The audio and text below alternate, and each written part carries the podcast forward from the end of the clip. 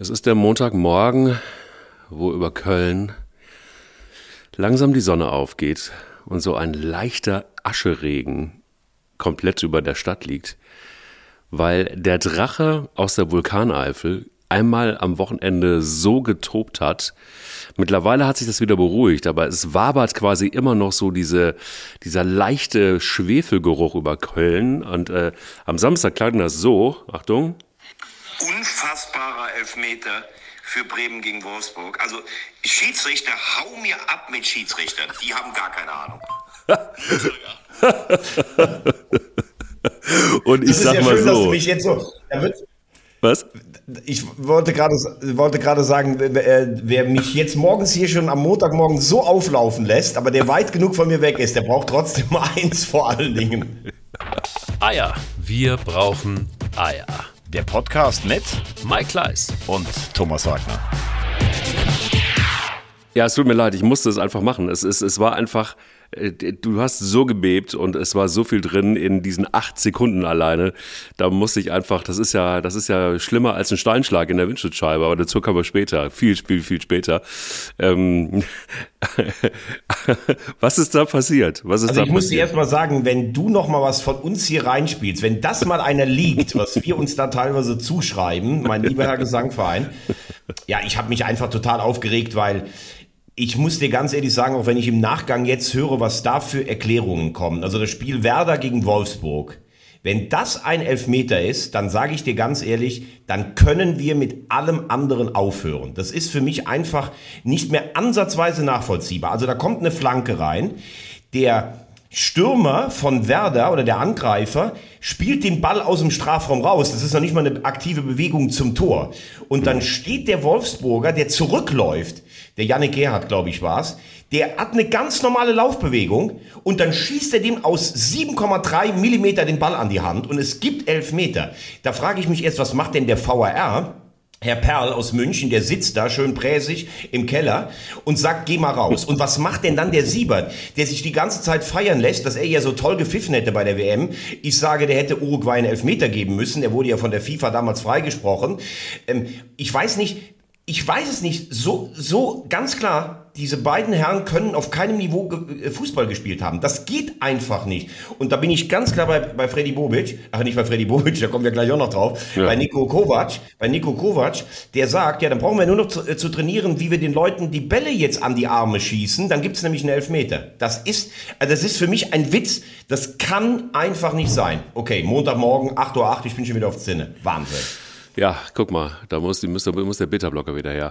Aber ähm, es ist ja schon irgendwie eine, eine kuriose Geschichte. Ich finde tatsächlich einfach, wenn man sich so, also man kann sich da so reinmoderieren in das ganze Schiedsrichterthema. Das haben wir auch oft genug getan. Aber die Frage ist ja wirklich, wird die Qualität der Schiedsrichter langsam wirklich irgendwie ad absurdum geführt? Also Schiedsrichter und VAR. Also ich fand, es gab da einfach auch ein paar Entscheidungen. Also wenn man jetzt irgendwie nicht mehr jubeln darf und eine gelb-rote Karte kriegt, ähm, ist ja das nächste irgendwie, wo ich mir denke, so, liebe Leute, ganz ehrlich, dann, dann, dann, dann, ihr habt irgendwie keinen Spaß im Leben irgendwie so. Also da, da muss man dann auch irgendwann mal, muss ich wirklich an den Kopf fressen und sagen so, okay, muss ich dann noch ins Stadion gehen, muss ich dann noch Fußball spielen, muss ich dann dieses, diese ganze Emotionalität noch haben oder brauche ich halt einfach für jeden Zentimeter auf dem Rasen eine Regel und äh, es gibt sofort Rot, so, dann haben wir einfach gar keinen Spaß mehr. Ist auch okay, dann freut sich halt niemand mehr. Du hast, in, äh, du hast die Szene angesprochen von Stuttgart in Hoffenheim und Genau. ähm, ich äh, bin, bin da grundsätzlich bei dir. Jetzt muss man natürlich auch da ein bisschen manchmal die Schiedsrichter in Schutz nehmen. Es gibt ja auch Regeln, die von der FIFA vorgegeben werden. Da heißt es, wenn du irgendwo über einen Zaun steigst, aber in Hoffenheim ist das Stadion so eng. Meine, man kann natürlich auch den Spieler fragen, du hast das Tor noch nicht mal selber erzielt, was macht er da? Aber auf der anderen Seite, der springt einmal auf die Bande zu den Fans. Das ist doch eigentlich ein geiles Ding, weil er sich so Voll. freut, dass die einen Befreiungsschlag im Abstiegskampf machen. Da kriegt der gelb-rot. Ich muss auch, auch da sagen, wir haben ja letzte Woche mal das Thema aufgemacht oder die letzten Wochen, obwohl, ob wir in Deutschland eigentlich nur noch um uns selbst kreisen. Wir erzählen ja permanent, wer hier alles Weltklasse ist und wie toll unsere Liga ist und dann kriegen wir international, werden wir bei der WM einfach mal kurz vorgeführt. So ist es mittlerweile auch bei den Schiedsrichtern. Natürlich gibt es oft Diskussionen um Schiedsrichter und VAR, führen wir immer. Und nochmal, die Schiedsrichter machen ja auch nicht mehr Fehler als die Spieler. Das ist ja auch ganz klar. Aber diese Szene, die du dir mehrmals angucken kannst, da guckt sich erstmal einer im Keller das an, dann guckt sich einer im Stadion das an und dann so ein Mist zu entscheiden, dafür habe ich echt kein Verständnis mehr. Und dann sagen wir immer, oder wenn die Schiedsrichter dann selber, die sagen dann so, ja, wir haben schon richtig gute Schiedsrichter. Ich finde, man hat bei der WM gesehen, wie gut man es mit einem Videobeweis handeln kann, wie gut teilweise die Schiedsrichterleistungen waren. Und ich habe übrigens Glückwunsch an unsere Hockey-Jungs, überragend Weltmeister geworden, dreimal 0 zu 2 aufgeholt, gestern Total. dieses Drama im Finale. Ich weiß nicht, ob du da mal reingeguckt hast, Videobeweis. Das klappt so gut beim Hockey. Da ist jemand, so ein Oberschiedsrichter, der ist wie aus dem Keller, der ist zugeschaltet auf einer Videowand, der erklärt den Leuten das Ding.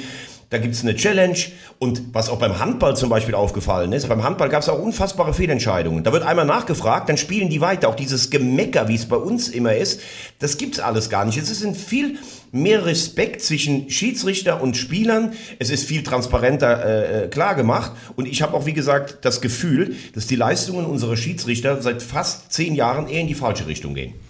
Und es ist, was ich, was ich wirklich irgendwie auch krass finde, ist irgendwie, ähm, dass du hast es angesprochen, dass da komplett der Respekt fehlt und dass da auch irgendwie so, ich habe irgendwie beim Spiel gestern äh, Schalke gegen, gegen, gegen den FC, wo Co-Trainer McKenna die gelbe Karte gekriegt hat, lächelt Baumgart so suffisant irgendwie so nach dem Motto, ach, das ist jetzt aber auch ein bisschen klein. Ja, gut, ich meine, wir haben die Regeln, so McKenna rastet aus, das macht er irgendwie auch regelmäßig, da muss er halt einfach auch damit rechnen.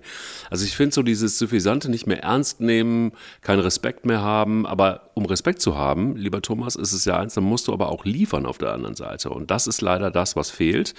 Ähm, würden die Schiedsrichter international, auf einem internationalen äh, Niveau pfeifen, ähm, der VAR vielleicht einfach auch qualifizierter, dann wäre das eine andere Geschichte, wobei man, weil man sagen muss, ähm, da waren auch zwei Blinde auf dem Platz bei äh, Hoffenheim gegen Borussia Mönchengladbach. Brooks hebt irgendwie das Abseits auf und, und der VAR greift dann doch ein. War relativ klar Abseits, wie man das als Linienrichter wiederum nicht sehen kann. Er schließt sich mir nicht, das sehe ich so, sogar mit meiner Lesebrille irgendwie vorm Fernseher. Aber da, Mike, muss ich sagen, das war aber zum Beispiel ein, ein, ein, gutes Beispiel für den VAR, weil das ist ein blitzsauberes Tor von Gladbach. Wir wissen schon auch, dass bei gegensätzlichen Bewegungen, ich habe zum Beispiel diese Woche eine alte WM-Aufnahme gesehen vom WM-Halbfinale Argentinien-Belgien, als der portugiesische Linienrichter zwei blitzsaubere Angriffe der Belgier zurückfährt. Das muss man sich mal angucken. Das sind teilweise eins, anderthalb Meter, kein Abseits. Da gab es keinen VAR und nix. Also das finde ich schon noch völlig okay, dass erstmal das Ding durchgelaufen wird, dann guckt man sich das an und sieht, ey, das ist ganz klar kein Abseits. Aber du hast eben eins richtig gesagt. Es fehlt so ein bisschen der Respekt, auch die Suffisanz von den Spielern. Auf der anderen Seite gibt es natürlich auch Regeln, das müssen wir dann auch schon sagen. Also wenn ich sage, ähm, bei, der, bei dem Stuttgarter eigentlich gelb-rot, macht doch mal die Augen zu. Ja gut, aber dann dürfen natürlich die Schiedsrichter nicht permanent von außen attackiert werden. Das hast du auch richtig gesagt. Das hat sich auch so ein bisschen verselbstständigt. Aber Fakt ist jetzt auch eins, wir können immer über viele Fehler sprechen, auch von den Spielern ich muss, und, und es gibt Schiris, mit denen hast du echt auch einen guten Austausch. Dieses Ding zu, äh, zu pfeifen, diesen Elfmeter, damit können wir das Ding auch zumachen, weil deshalb hat ja äh, Wolfsburg nicht nur verloren, es war für mich exemplarisch. Das sage ich, da kannst du selber nicht Fußball gespielt haben, weil jeder, der mal zurückgeeilt ist, um in den eigenen Strafraum zu kommen, und dann dreht sich der Stürmer und schießt dir den Ball aus der Bewegung an die Hand. Das ist einfach lachhaft. Da brauchen wir auch nicht weiter zu diskutieren. Punkt. Gut, dann feudelst du jetzt mal schön irgendwie den Dom ab, ne, mit den ganzen Schmauchspuren, die du hinterlassen hast und äh, dann, dann st Das war übrigens geil, am Samstagnachmittag, ich hatte frei und lag einfach nur auf der Couch. Ich habe ab zweite Liga bis abends alles durchgeguckt und da kommen dann solche emotionalen Ausbrüche, sonst arbeite ich ja selber oft am Wochenende. Absolut, absolut. Na, es tut dir auch ganz gut. Tut dir auch ganz gut. Was hätten wir, was wäre das sonst ohne WhatsApp und ohne Ausbrüche und ohne, was ist denn das? Also ich meine, ich, ich habe auch ein paar Mal mein Trikot ausgezogen. Äh, Gott sei Dank konnte mir keiner die rote Karte geben, die gelb-rote Karte in dem Fall. Ähm, Lass uns mal auf die Spiele gucken. Lass die Spiele beginnen. Und, ja, lass uns doch mal vielleicht, was ist denn für dich das, äh, das größere Thema? Hertha oder Bayern an dem Wochenende? Auch Bayern finde ich jetzt langsam irgendwie ein bisschen langweilig. Diese geheime, angeblich geheime Party, die keine war. Äh, dieses Brunch, wo ich mich dann schon frage, irgendwie, äh, Musiala, was ist los mit dir so? Kannst du zu einem Brunch nicht mal irgendwie wenigstens die Jogginghose dann irgendwie zu Hause lassen und dir irgendwie mal eine Hose anziehen und dich mal waschen? Du, das fand ich irgendwie, es ist manchmal irgendwie, denke ich irgendwie so, was ist eigentlich los? Ähm, ähm, mit Fußballspielern irgendwie so was. Wir waren gerade beim Thema Respekt übrigens.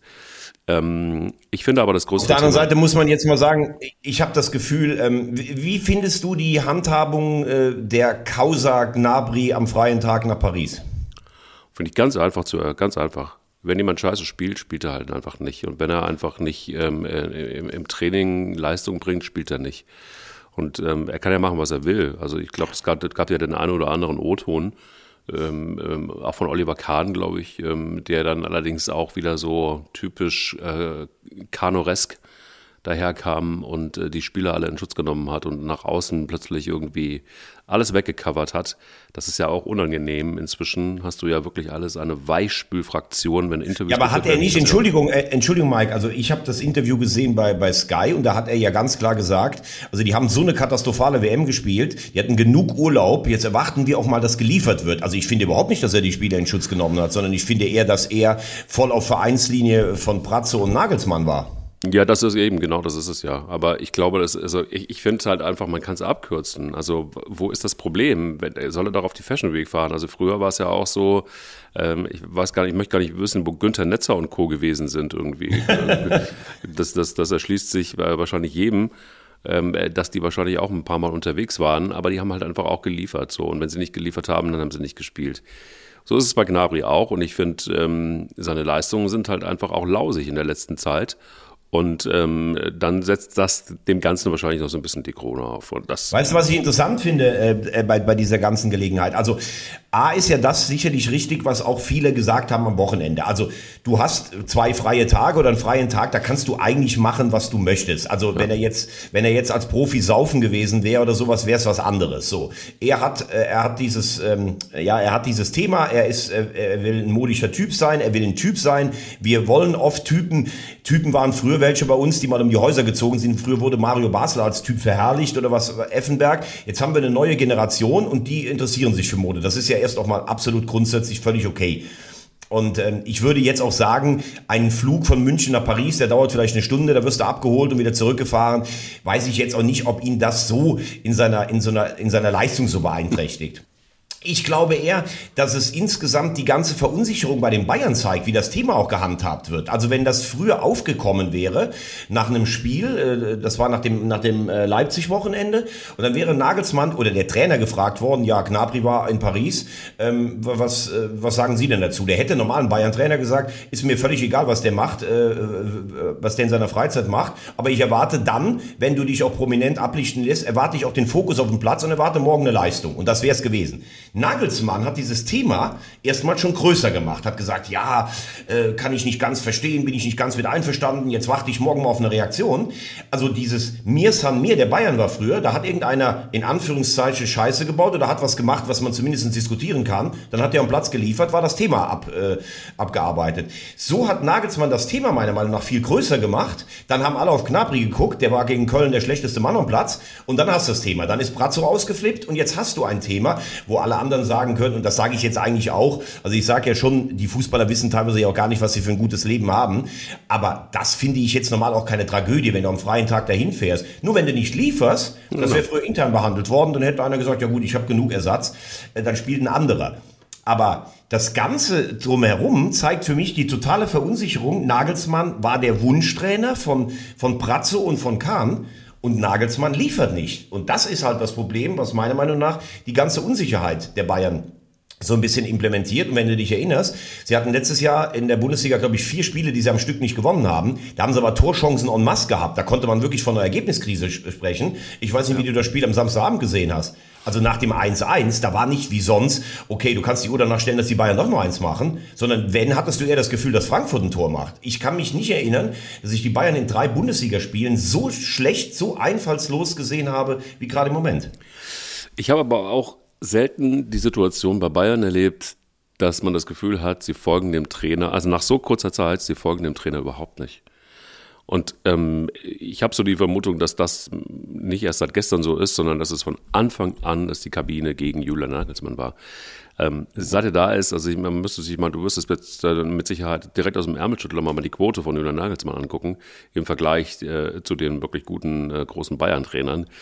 Da ist äh, noch äh, gefühlt relativ viel Luft nach oben.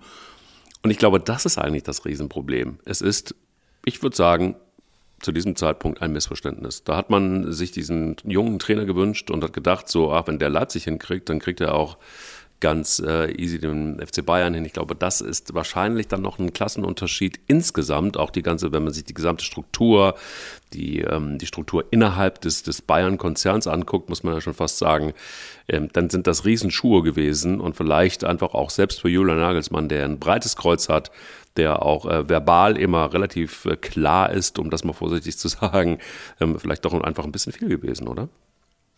Ja, ähm, sehr interessant, was du sagst.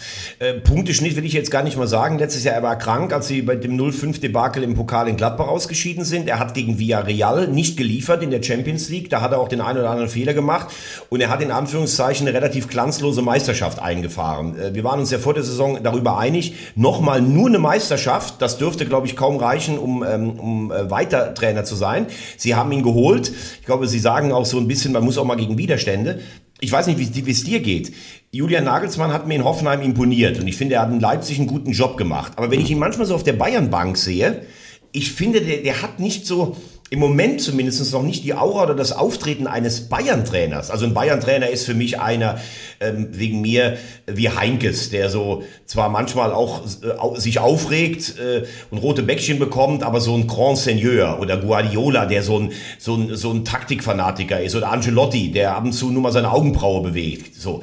Und Nagelsmann springt immer so wie so ein junger Typ, der selbst gerade von der Fashion Week kommt, auf seiner Bank da hin und her, auch seine ganze Gestik und sowas ich habe so das Gefühl, er spielt mittlerweile eine Rolle bei den Bayern. Also er kam dahin und dachte, oh, ich kann jetzt so das ein oder andere hier mal locker vom Hocker los wegmoderieren und dann ja in meinem Privatleben, dann habe ich jetzt gerade mal eine, äh, eine habe ich jetzt gerade noch mal eine, eine neue Freundin und angeblich bin ich auch bin ich auch relativ viel unterwegs und sowas in München. Dann hat er gemerkt, oh, ich werde von der ganzen Wucht so ein bisschen über, weil du als, als Bayern-Trainer bist du gefühlt einer der zehn wichtigsten Menschen der Republik. Da kannst du halt nicht alles machen, was du in Hoffenheim oder in Leipzig machen konntest. Und ähm, ja, jetzt teilweise von der Gestik auch draußen, da ging es ja auch mal um seinen Klamottenstil und so. Aber was, was viel wichtiger ist, ich habe das Gefühl, er überzeugt die Mannschaft gerade nicht so ganz. Also du musst mal überlegen, sie haben im Herbst vor der WM richtig stark gespielt, haben sie, glaube ich, zehn Spiele am Stück gewonnen. Jetzt kommen die ganzen deutschen Nationalspieler zurück mit dieser riesen Enttäuschung der WM. Dann hast du Coman, der hat das WM-Finale verloren, die Licht hat keine Rolle gespielt bei den Holländern, Pavard wurde ausgemustert, also die haben alle so ein bisschen Frust. So, und so spielen die ja auch alle. Ne? Dann habe ich immer das Gefühl, sie, sie versuchen noch, ähm, das hat ähm, mein alter Freund, mein Fußballkollege Uwe letztens in meinem internen Chat so gut geschrieben, sie haben Seiten verkehrt auf den Flanken. Man hat immer das Gefühl, sie wollen noch so die Zeit Robben und Ribéry so ein bisschen imitieren, mit links und rechts Fuß auf den falschen Seiten. Von außen kommt eigentlich überhaupt gar nichts in die Mitte, obwohl sie ja damit Schupo auch einen Ab Abnehmer finden würden. Und dann kommen so Dinger wie nach dem Köln-Spiel, stellt sich dann Kimmich hin, der macht zwar ein Traumtor zum 1 zu 1, aber äh, Position Kimmich, nochmal, ich möchte mich auch gar nicht an dem abarbeiten, weil ich das schon zwei oder dreimal gemacht habe. Der hat sicherlich wahnsinnige Fähigkeiten und war 2020 beim Champions League Sieg wahrer Weltklasse. Aber guck dir mal Kimmichs, allein wenn ich die Ecken von Kimmich sehe, da, also ganz ehrlich, ich bin ja froh, dass die, die Bayern aus den Ecken so wenig machen. Das Beste ist immer dieser Arm hoch. Ich, du siehst mich ja gerade hier, also der neue Arm andersrum. Und dann kommen da Ecken. Ich habe es letzte Mal gesagt. Da, da, da würde ich wahrscheinlich beim Spiel Nauru gegen Ostbhutan würde ich da wahrscheinlich bessere Eckbälle sehen als bei der Nationalmannschaft und bei den Bayern. Ich weiß gar nicht, warum der immer noch die Ecken schießt und warum die kein Eckentraining machen. Und dazu kommt dann noch Goretzka, der scheint im Moment körperlich so angeschlagen, dass er keine drei Spiele in sieben Tage machen kann.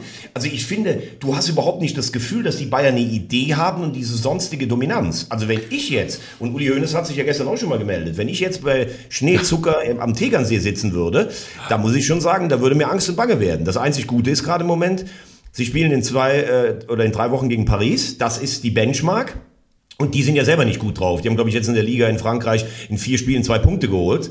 Also das wird so ein bisschen das Krisenduell. Und wer da ausscheidet, also wenn, wenn Nagelsmann da ausscheidet, würde ich mich fast schon äh, dazu hinreißen lassen zu sagen, dann ist er seinen Job los, spätestens am Saisonende. Dann kommt Tuchel, ja, kann ich mir gut vorstellen. Also ich, also vielleicht noch zwei Sätze dazu und dann können wir, glaube ich, auch mal zu dem Thema, das eigentlich fast wichtiger ist oder bestimmt wichtiger ist, nämlich Freddy Bobic und was da passiert ist bei Hertha BSC. Ähm, was ich einfach ungut finde, du hast es gerade angesprochen, ist letztendlich auch die Bildsprache.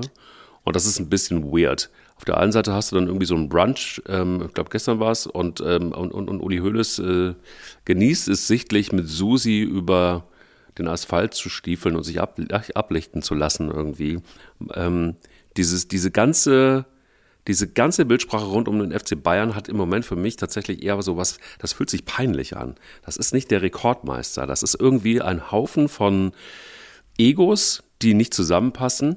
Und dann hast du einen Trainer, der, und jetzt kommt's, und das finde ich total irritierend, immer wirklich jede zweite Kameraeinstellung, ich weiß nicht, ob es dir aufgefallen ist, auf Julian Nagelsmann auf der Bank, da hängt er an irgendwelchen Displays mit seinen Co-Trainern und analysiert das Spiel und überlegt, das ist wie, Das ist wie irgendwie äh, die Bayern-App irgendwie. Ich schieb mal irgendwie schnell den Konan nach links, dann schiebe ich ihn wieder nach rechts. Vielleicht funktioniert er da besser. Ah, so ich habe den Eindruck, der guckt eher auf sein, auf sein iPad als, ähm, als aufs, auf, auf, aufs Spielfeld. Es ist total weird. Und dann hat er aber auch noch die, die Lehrer um ihn rum, so kommt einem das vor, die ihm zeigen, guck mal, hier ist ein Punkt. Und wenn dieser Punkt so weit rechts ist, dann stimmt was nicht im Bayern-Spiel. Und dann siehst du so Julian, ach so ist das. Ja, stimmt. Ah, warte mal, mein Hemd sitzt nicht richtig. Ja, stimmt. Lass uns nochmal drauf gucken. Das ist Wahnsinn. Wahnsinn. Ja, ich, äh, das war ja das, was ich eben auch gesagt habe, so dieses, äh, dieses, Behavior oder Benehmen an der, an der Außenlinie oder sowas. Es ist ja ganz klar, wir können ja jetzt auch nicht sagen, weil wir beide, also ich komme ja langsam in den Herbst meiner Karriere, du siehst noch viel zu jung aus, weil du gerade von der Fashion Week selber kommst. Wir können, wir können ja nicht immer sagen, wir finden alles nur toll, was früher gut war oder sowas. Ich meine, es ja. muss ja im Fußball auch weitergehen.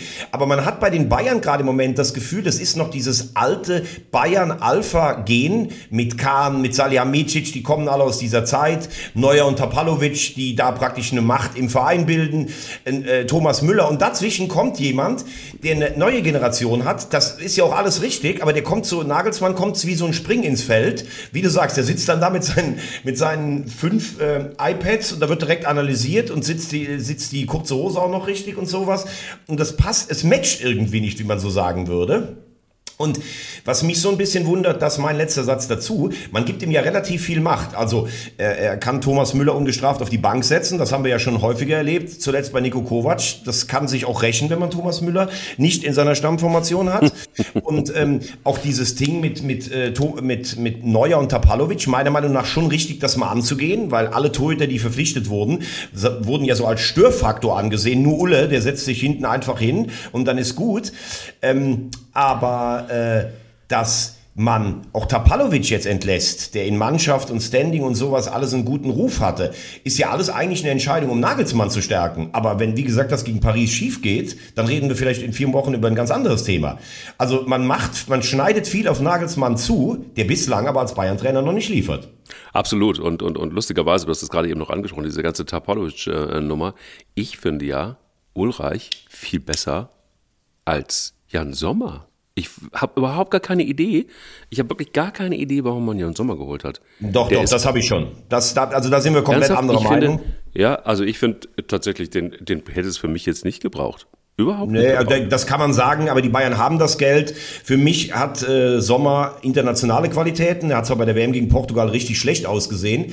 Für mich hat äh, Sven Ulreich, war in seiner Stuttgarter Zeit ein okayer Torwart, hat bei den Bayern in der einen Saison überraschend gut Neuer vertreten, hat aber zum Beispiel im Halbfinale der Champions League in Madrid diesen Katastrophenfehler gemacht. Ein Fehler kann jedem Torhüter passieren, aber du hast gesehen, der hat nicht das Setup für das ganz höchste Niveau. Das hat Sven Ulreich nicht. Das muss man einfach sagen. Und das hat Sommer schon meiner Meinung nach, obwohl er auch Defizite hat.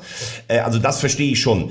Äh, Ulreich hat auch das Jahr, als er beim HSV ausgeliehen war, jetzt auch keine besonders gute Rolle gespielt. Ich finde, er hat zum Beispiel große Defizite auch mit dem Fuß. Äh, da ist Sommer der bessere. Also die Frage ist, ob du für ein Torwart 11 Millionen ausgeben musst für ein halbes Jahr. Da bin ich bei dir. Aber ich sage ganz klar, Sven Ulreich hat nicht das Niveau, dass du mit diesem Torwart die Champions League gewinnst. Du kannst Gut. natürlich mit einem Torwart wie Dudek, der kann einen super Tag haben, damals wie Liverpool gegen Milan, kannst du auch mal das Ding gewinnen.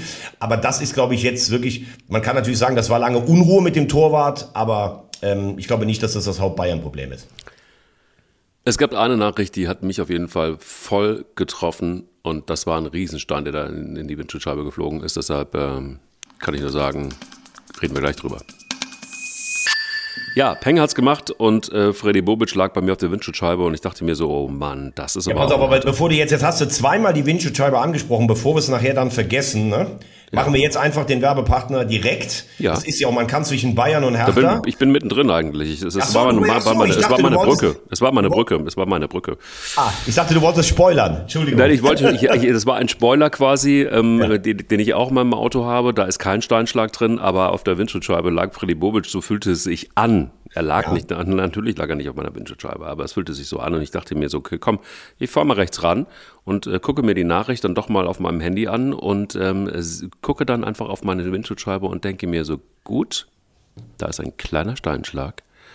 Weißt du, was das Beste ist, lieber Mike? Jetzt hatten ja. wir letzte Mal der, äh, der Marketing, ähm, äh, Direktor von Wintec hat mir gesagt, es waren mittlerweile Leute in den äh, Werkstätten und Ja. die haben gesagt, äh, ich komme bei Ihnen vorbei, weil ich Eier, wir brauchen Eier höre. Jetzt Ja. ist es ja nicht so, dass man unseren Podcast hört und sagt dann direkt, ey, ich bräuchte mal eine neue Windschutzscheibe und fahr jetzt irgendwie mal hin. Also man geht ja zu unserem Werbepartner dann, wenn man es wirklich braucht. Aber das freut uns natürlich, dass ähm, Wintec äh, dann von den Leuten auch angesteuert wird. Wir beide haben ja schon die Erfahrung gemacht und äh, ich sage einfach, dieser Online-Dienst und dann über 300 Filialen, also es ist ein ganz, ganz dichtes Netz. Du hast das Gefühl, du stehst irgendwo mit einem Steinschlag und dann wird dein Auto abgeholt und du bekommst einen Ersatzwagen und mit Spezialharz und du hast eigentlich am nächsten Tag dein Auto wieder. Also ich muss ganz ehrlich sagen, ähm, wenn ich häufiger meine, Sche meine Scheibe wechseln würde, ich würde immer zu Wintec gehen. Du, ich wechsle einfach jetzt immer. Also so, so nach jeder Fahrt. die Scheibe wechseln. Nach jeder Fahrt. Also sag mal dem Marketingchef äh, von Wintec einen schönen Gruß von mir. Ich komme da jetzt vorbei. Ich sag auch immer, ich höre Eier und äh, wir brauchen Eier und dann brauche ich einfach eine neue Windschutzscheibe. Das wird funktionieren, da bin ich mir ziemlich sicher. Nein, äh, Spaß beiseite. Geht mal drauf, www.wintec.de und äh, sollte euch ein kleines Malheur passiert sein, sollte der vor euch ähm, einfach durch die 80er-Zone gefahren sein mit Rollsplit, ihr kennt das, dann ähm, moderiert mal rechts ran, so wie Thomas Wagner und ich, in die kleine Pause, in die Boxen, in einen kleinen Boxenstopp und lasst euch das eben mal schnell fixen. Zu fixen ist da nichts mehr bei Freddy Bobic und, ja, und, und Hertha. Das ist eine Liebe, die vorbei ist. Und äh, vor ein paar Wochen hat er noch gesagt, ach, mit dem DFB, ah, die sollen sich erstmal sortieren und vielleicht dann doch nochmal auf mich zukommen. Äh, da warte ich mal noch ein bisschen ab. so. Und äh, zack, ist er raus bei Hertha. Was ist da passiert? Es kann ja unmöglich das 0 zu 2 gewesen sein gegen Union Berlin. Das kann es nicht gewesen sein. Das kann keine Kurzschlussreaktion gewesen sein, sondern das muss er schon eine ganze Zeit lang ähm, geboren Ja, man, man, man hört ja so, dass äh, diese Entscheidung tatsächlich nach dem 0 zu 5 gegen Wolfsburg geboren wurde und nur ein hoher und überzeugender Derby-Sieg gegen Union das Ganze hätte in die andere Richtung wieder machen können. Ich glaube, hier kommen zwei Sachen äh, zusammen. Ähm, A hat Freddy Bobic, äh, der in Frankfurt einen überragenden und in Stuttgart zumindest zeitweise einen guten Job gemacht hat, äh, bei Hertha einen, wie ich finde, ausnehmend schlechten Job gemacht. Allerdings ist er auch unter anderen Voraussetzungen angetreten, das gehört auch zur Wahrheit.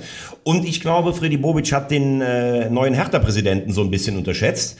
Er war ja für den Gegenkandidaten Frank Steffel. Kai Bernstein ist einer aus der Ultraszene. Äh, Ich glaube, dass Bobic am Anfang so gedacht hat, okay, ich bin der Profi und jetzt kommt hier mal der Präsident für die Folklore.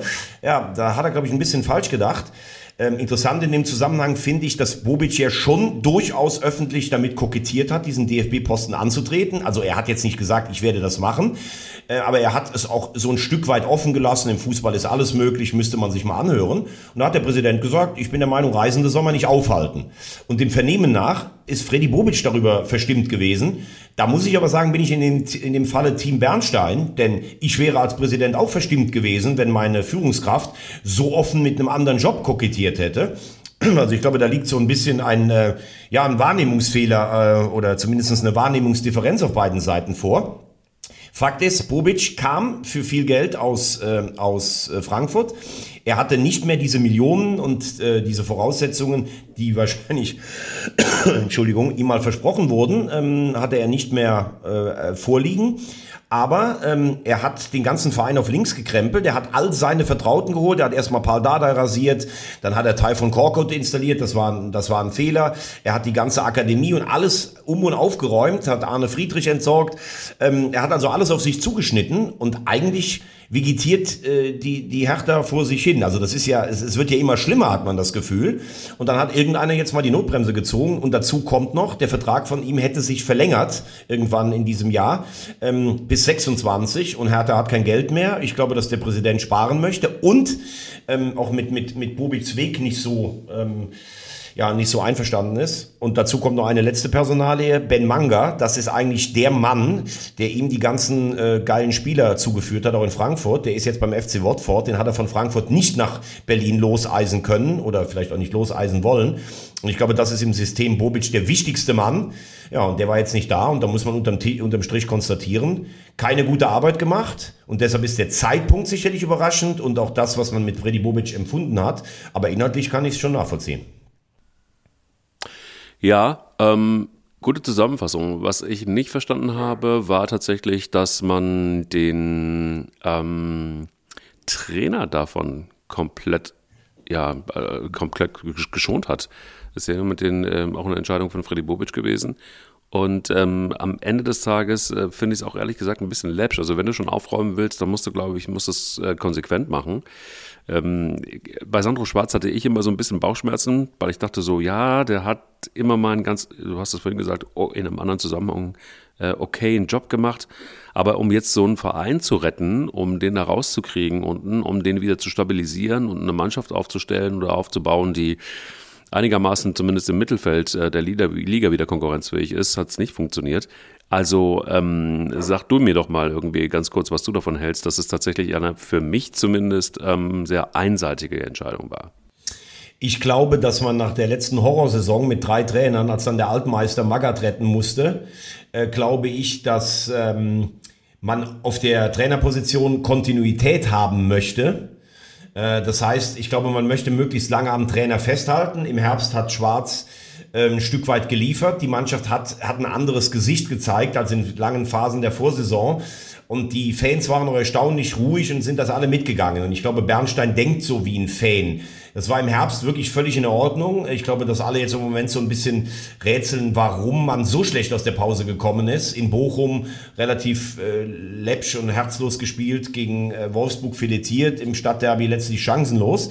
Ähm, man wollte, glaube ich, jetzt versuchen, Kontinuität auszustrahlen. Das ist ja auch noch nicht total hoffnungslos. Ähm, man hat auch Dirk Dufner als Kaderplaner noch da behalten, weil du hast ja noch vier Tage das Transferfenster, das noch offen ist. Ich würde mal sagen, wenn aus den nächsten drei Spielen nicht mindestens ein Sieg oder äh, sagen wir mal so vier Punkte rausspringen, dann wird auch Sandro Schwarz irgendwann äh, Geschichte sein. Ich glaube, man wollte jetzt nicht auf einen Schlag während der Saison komplett Tabula Rasa machen, sondern man stellt sich jetzt mit Weber und Neuendorf, mit Hertha DNA so ein bisschen neu auf. Der Trainer hat noch eine Schonfrist, aber klar ist auch, die kann nicht ewig dauern, äh, weil die Hertha ist seit dem Wochenende abstiegsgefährdeter denn je.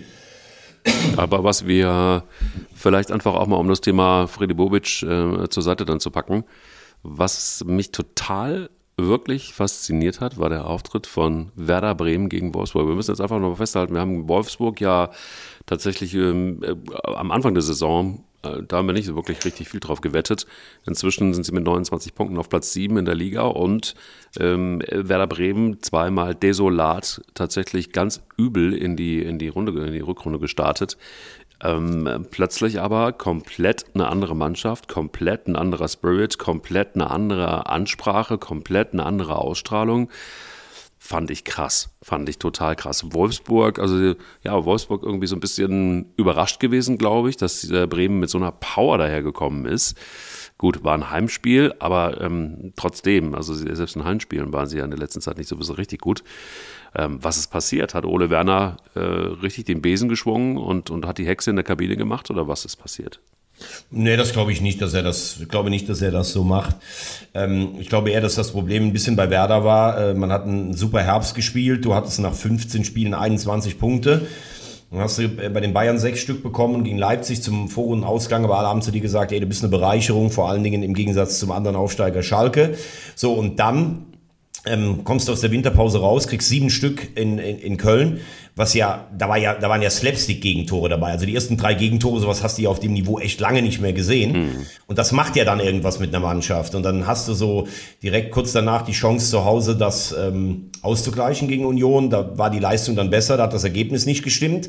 So, und dann haben alle natürlich gesagt, hey, vier Niederlagen am Stück und du fährst nächste Woche nach Stuttgart, das ist dann ein, ein Mitkonkurrent. Also da war schon richtig Dampf auf dem Kessel.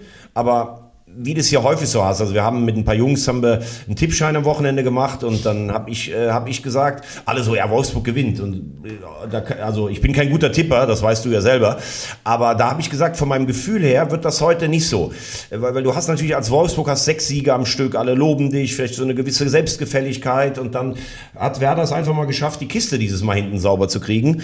Ähm, Pavlenka, der ja auch seit, seit einer gewissen Zeit, also am Anfang habe ich gedacht, da haben sie echt einen richtig guten Torwart, also so, so so total überzeugt bin ich von der Position bei Werder nicht. Der hat ähm, äh, im Gegensatz zu den letzten Spielen einen ganz guten Auftritt gehabt. Dann kriegst du halt diesen Elfmeter, das dürfen wir halt auch nicht vergessen. Werder war die bessere Mannschaft, aber das löst natürlich was. Interessant auch, dass Füllkrug, Füllkrug den Ball gewechselt hat, weil nach 24 Minuten sah der andere Ball so alt aus, hat er ja gesagt. Ja, und der hat den natürlich cool, äh, cool reingeschoben. Und das war einfach so ein, so ein Sieg der Leidenschaft. Das sind ganz genau die Spiele, die du irgendwann im Laufe einer Saison gewinnen musst. So, so wenn, wenn, wenn du das Gefühl hast, boah, wenn wir heute nochmal verlieren, dann biegen wir hier gerade auf eine andere Fahrbahn ab gegen einen vermeintlich auch besseren, technisch besseren Gegner mit Heimstärke, mit, mit Zweikampfstärke, dann so dem End, End oder dem Abpfiff entgegen zu, zu zittern. Das sind genau die Dinger, die brauchst du.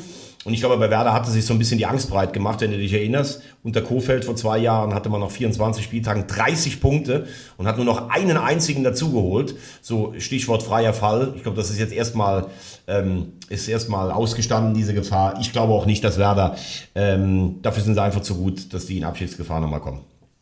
Das ist, glaube ich, auch nicht tatsächlich. Also wir haben, wir haben nur, ähm, da haben wir ganz andere Kandidaten und äh, der VfL Bochum ist ja da, wo ich ihn eingeordnet habe.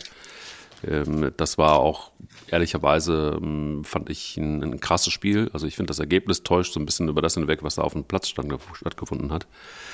Ähm, ich bin wirklich beeindruckt von, von, von Bochum. Und äh, das 5-2 fand ich jetzt einfach deutlich, deutlich zu hoch. Der FC Augsburg ist da wieder angekommen, wo man ihn einordnen muss. Und auch Freiburg übrigens, die mit einem guten Spiel wieder Anschluss gefunden haben. Und das finde ich tatsächlich wirklich krass, wenn du dir jetzt mal so die Ergebnisse anguckst, was da so gelaufen ist am Wochenende. Und dann hast du, dann hast du ähm, von Platz 1 bis Platz 5 ein richtig enges Höschen. Naja, eigentlich sogar bis Platz 6 Eintracht Frankfurt. Ähm, ja, du hast eigentlich, ich finde, dass die Liga schon relativ früh ähm, so drei ge geteilt ist. Also wir haben vielleicht, äh, punktemäßig sieht's aus nach einem spannenden Meisterkampf. Ich kann es mir nicht äh, vorstellen. Aber selbst ähm, der Wundertersic ist ja plötzlich wieder im, im Rückspiegel der Bayern. da. Ja. ja ähm, also ich würde mal sagen, von Bayern bis Wolfsburg. Das ist, übrigens, die Bayern müssen jetzt nach Wolfsburg auf Platz sieben. Das sind für mich so die Kandidaten fürs internationale Geschäft. Ähm, dann hast du ein Mittelfeld von, von Gladbach bis, bis Köln, würde ich sagen. Ähm, und dann beginnt spätestens ab Hoffenheim beginnt die, die Abstiegszone. Das finde ich äh, äh, total erstaunlich. Wie gesagt, ich verliere ja relativ wenige Worte hier im Podcast über Hoffenheim, weil's, weil der Verein mich jetzt nicht so packt. Und ich habe aber trotzdem gesagt, dass äh, dass äh, Dietmar Hopp da äh, Geld in seinen Heimatverein reingesteckt hat, das finde ich alles nachvollziehbar. Ich habe ja André Breitenreiter schon mit Vorschlusslorbeeren empfangen, weil ich finde, dass er auf seinen Stationen überall relativ guten Job gemacht hat. Zuletzt ja in Zürich Sensationsmeister geworden, eigentlich immer für ein offensives Spiel steht, aber das ist mittlerweile ja besorgniserregend, wie die abschmieren. Ähm, jetzt hast du mal vier Stück gegen Selbstkrise in der Gladbacher bekommen. Dann Augsburg, haben wir letzte Woche drüber gesprochen, ein bisschen veränderter Ansatz. Also sie versuchen ein bisschen mutiger zu spielen, hat man auch in Freiburg gesehen, obwohl sie letztlich chancenlos waren. Ich finde schon, dass der schöne Bruno liefert. Also Stuttgart für meine Begriffe spielt besser als, äh, als zuvor, vor allen Dingen intensiver. Da frage ich mich dann auch immer, also man, man sieht ja an der Laufleistung und so, die hat sich in Stuttgart klar verbessert. Ähm, bei allem Respekt vor seinem Vorgänger Pellegrino Matarazzo, der ja aufgestiegen ist und die Klasse gehalten hat es gibt so ein paar Mannschaften, die sagen immer, ja, wir holen uns unsere Fitness mit Ball. Auch Gladbach äh, spielt ja eigentlich für meine Begriffe eine enttäuschende Saison, trotz des überzeugenden Sieges. Ja. Sind auf allen Sprint- und, und Ausdauertabellen auf Platz 17. Ich weiß nicht, ob du dir das in der heutigen Zeit noch leisten kannst, dass du sagst, naja, meine Mannschaft holt sich die Kondition, Kondition und die Fitness mit Ball und sowas. Also wenn du da gegen solche Lauf- und Pressingmaschinen anläufst, äh, das ist dann teilweise ein Stück weit äh, zu wenig und das hat äh, Labadia verbessert. Also deshalb glaube ich, dass Stuttgart auch unten rauskommt. Bochum auswärts nach wie vor Tag der offenen Tür, aber die Moral stimmt, wie man auch in Mainz gesehen hat. Die haben die nachher ganz schön in Bedrängnis nochmal zwischenzeitlich gebracht. Ja. Und es gibt jetzt das Spiel Bochum gegen Hoffenheim. Der Trainer Leitsch hat jedes Heimspiel zu Hause gewonnen. Das ist auch wichtig im Abstiegskampf. Und ich muss ehrlich sagen, wenn ich mir Hertha angucke oder die Fragmente dieses ehemaligen Big City Clubs, da muss ich sagen, ich finde doch die Qualität nicht besonders hoch. Die werden Probleme haben und ja, bei Schalke kann man nur sagen, wenn du selbst einen ordentlichen Auftritt, in dem du die klar bessere Mannschaft bist wie gestern, nicht mit einem Dreier äh, krönst, dann steigst du eh ab. Also Schalke ist abgestiegen, da brauchen wir uns meiner Meinung nach nicht mehr drüber zu unterhalten. Traurig für diesen großen Verein. Ja, und jetzt suchen wir noch einen direkten. Ja, wobei ich auch ähm, ehrlicherweise sagen muss, ich habe selten so ein schlimmes, schlimmes Fußballspiel gesehen, wie, wie, wie das äh, Schalke gegen Köln gestern. Ähm, schlimm fand ich vor allen Dingen, Das waren wirklich Pässe, die da gespielt wurden. Ich weiß nicht, ob du es gesehen hast, aber ähm, in den ganzer Teilweise. Länge. Ähm, wenn du es in ganzer Länge gesehen hast, dann hast du einfach festgestellt, das ist wirklich, das ist, da ist die, da ist die Regionalliga West tatsächlich irgendwie äh, streckenweise besser. Das ist, das ist Wahnsinn gewesen. Das sind wirklich hochdotierte Spieler, da sind nochmal welche gekauft worden und du hast mittlerweile, weißt du gar nicht mehr so richtig, wer spielt da eigentlich auf Schalke. Ähm, Terodde ist ein, ein Abziehbild seiner selber. Das ist tatsächlich wirklich der, der, der Terodde, den, den wir so kennen. Ähm, das ist tatsächlich, der ist ja weit, weit, weit weg, weg entfernt, wird aber auch nicht bedient. Genau, das ist, das ist sagen. eigentlich der Hauptgrund. Er wird halt nicht bedient, weil, weil Schalke in keinem Spiel so überlegen ist wie in der zweiten Liga. Gestern waren sie überlegen, aber du hast gestern natürlich auch gesehen, da ist natürlich auch ein Stück weit Angst dabei. Es war die Mindestanforderungen war, waren da. Leidenschaft war da, aber äh, der FC hat eigentlich gefühlt gar nichts gemacht. Die haben äh, sich diese Woche mit einer Riesenleistung in. Köln einen Punkt, äh, in München einen Punkt Ja. und haben dann vorher alle gesagt, boah, Schalke wird schwieriger. Punkt war das Minimalziel, um Schalke nicht mehr rankommen zu lassen. Also ich finde, gestern hat der FC halt einfach schlecht gespielt und, und Schalke hat es versucht, hat aber irgendwo nicht die Mittel dafür. Also das war kein gutes Fußballspiel, da bin ich bei dir. Absolut. Also, und was mich völlig krank macht tatsächlich, dann sowas will ich dann einfach auch überhaupt gar nicht mehr hören, irgendwie in Interviews. Ähm, äh, das Reis sich dann vor die Kamera stellt und sagt, das war eigentlich ein ganz gutes Spiel, wir haben halt einfach nur die Tore nicht gemacht. Aber sonst fand ich das total in Ordnung und so weiter. Aber ich sag, Was guckst du für ein Spiel? Bist, wo bist du auf dem Platz? Siehst du eigentlich, dass das ein Heimspiel ist? Siehst du, dass die Fans tatsächlich trotzdem noch hinter diesem Haufen stehen und richtig Bambule machen? Siehst du eigentlich, dass du da 12, 13 Männer deshalb auf dem Platz hast und moderierst das irgendwie so nonchalant? Aber Mike, was soll er denn, was soll er denn Er sagen? soll Ich sagen, hab- dass es einfach im Moment scheiße ist. Also und das, ja, dass aber gestern war es ja, aber äh, Wahnsinn. trotzdem, nochmal, ich weiß, du bist Unfassbar. natürlich, du bist natürlich Champagnerfußball vom Weißen Ballett. Ähm, Nein, nein, ent- weit entfernt. Ich bin Leiden bist gewohnt. dann, bist dann persönlich angegriffen, wenn du so ein Spiel gestern siehst. Unter all den Parametern, die es gibt, und natürlich hast du vollkommen recht, was heißt Angst? Die haben ja eigentlich eh nichts mehr zu verlieren. Aber Richtig. Du, gehst, du gehst jetzt auch nicht auf den Platz als Schalke, wenn du nur auf den Sack bekommst und strotzt vor Selbstvertrauen. Da misslingen die einfachsten Dinge. Kannst du dich erinnern an diesen Pass von Latza, wo Terodde nur, der muss einen Meter den Ball in den Fuß bekommen. Dann steht er da allein. Ja, aber das Eier. ein Lat- Wir brauchen ja, Eier. aber dass ein, dass ein Latzer so einen Pass spielen kann, da sind wir uns ja drüber einig. Der kriegt ja einen 1-Meter-Pass normal hin.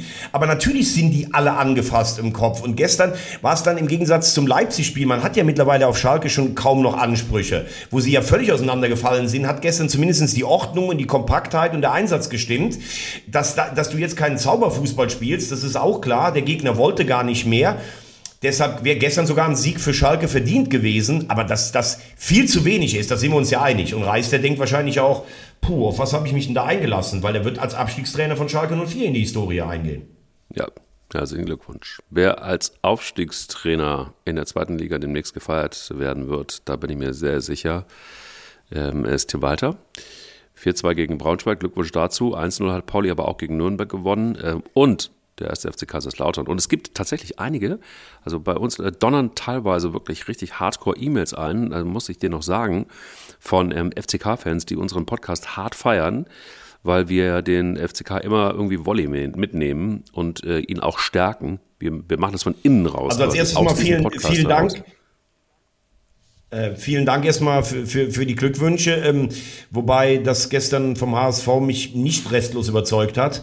Also du brennst so eine erste halbe Stunde dahin, führst 2-0, dann machen die mit dem ersten Torschuss, macht Braunschweig äh, äh, das Tor und diese ganze Souveränität ist erstmal weg. Dann kommst du aus der zweiten Halbzeit wieder mit einem 3-2 und dann plötzlich kriegst du 10 Minuten vor Schluss das Ding und fängst das große Zittern an. Bei allem Respekt vor, vor Eintracht Braunschweig. Das darf nicht sein, wenn du mit zwei Toren vorne bist. Und diese defensive Instabilität, die ich nicht nur an den Abwehrspielern äh, ausmache, sondern auch an den Abständen oder ob dann die dann zu sorglos werden, das macht mir schon, das macht mir trotzdem Sorgen. Wir sind zwar am 23, drei- äh, 32. Spieltag sind wir zwar durch, aber man, man muss tatsächlich sagen, das ist ein Problem. Und ich finde es auch gut, dass äh, Spieler wie Klatzel oder Schonlau das ansprechen. Finde, dass das Feld sich ein bisschen sortiert hat an diesem ersten äh, Spieltag direkt schon. Darmstadt ganz souverän gegen Regensburg. Das ist für mich übrigens ein souveräner Sieg. Völlig glanzlos, aber souverän. Ähm, Heidenheim hat sogar richtig schlecht gespielt gegen Rostock und hat das Ding gewonnen. Das ist dann auch ein Attribut einer Spitzenmannschaft. Ja, und dann habe ich so am Samstagabend gedacht, hm, wenn Hannover gewinnt, weil ich Hannover eigentlich so vom Potenzial her auch da oben hätte ge- gesehen hätte, dann habe ich die Aufstellung von Lautern gesehen, habe ich gedacht, puh, also da ist aber schon ganz schön viel Clemendes ausgefallen. Ritter saß nur auf der Bank. Also da waren auch noch Verletzungsprobleme dabei. Dann kriegst du so ein 0-1, wo Kraus und, und ähm, Lute beide nicht gut aussehen. Und dann drehen die dieses Spiel in Hannover. Also es ist unglaublich. In der Hinrunde war es ja so, der FCK hat dem Gegner gesagt, okay, bitte hier habt ihr den Ball, wir können damit nichts anfangen, wir wollen auch gar nichts damit anfangen. Wir stehen erstmal kompakt und wir setzen aber Nadelstiche und das hat fantastisch geklappt. Jetzt eigentlich auch wieder, ich, also ich glaube, sie hatten 40 Prozent Ballbesitz, aber du musst ja erstmal in Düsseldorf und in Hannover. Du musst ja gegen diese Mannschaft nochmal gewinnen. Die haben natürlich einen sagenhaften Lauf, das ist unfassbar. So, dann kommt jetzt noch die Heimstärke dazu, die völlige Euphorie. Also am Anfang habe ich gesagt, um Gottes Willen, du hast vom Relegationsplatz geredet. Die können froh sein, wenn sie vom Relegationsplatz unten wegbleiben, weil ich halt die spielerische Qualität im Kader nicht so hoch finde. Ja, ja. Aber ganz ehrlich, ich traue dem Betze mittlerweile alles zu. Ich als, Ach, ja, interessant. Nein, nein, nein, nein, nein, nein. Also ich Du hast habe, gesagt, zum Aufstieg reicht es nicht, mein lieber Freund. Also, ja, du hast gesagt, gesagt, die werden keine Rolle spielen. Nochmal, ich habe das doch gerade versucht zu erklären. Ich finde die Mannschaft spielerisch bei allem Respekt limitiert und habe mir niemals vorstellen können, dass das reichen könnte, aufzusteigen. Ich muss aber meinem Freund und großen Vorbild Mike Leist zustimmen. Jetzt sind wir am 18. Spieltag. Die gewinnen auch Spitzenspiele, die drehen Rückstände und mit dem ganzen Gesamtpaket und diesem ganz besonderen Dirk Schuster Fußball, der ja schon mal in Darmstadt auch zum Erfolg geführt hat und dieser ganzen Region, die völlig ausrastet, muss man Lautern spätestens jetzt auf der Rechnung haben. Ich sage immer noch, ich kann es mir nicht vorstellen, aber ich würde es nicht mehr in den Reich der Fabeln ähm, äh, verbannen. Also, du hast gesagt, Relegation, Lautern gegen Bochum.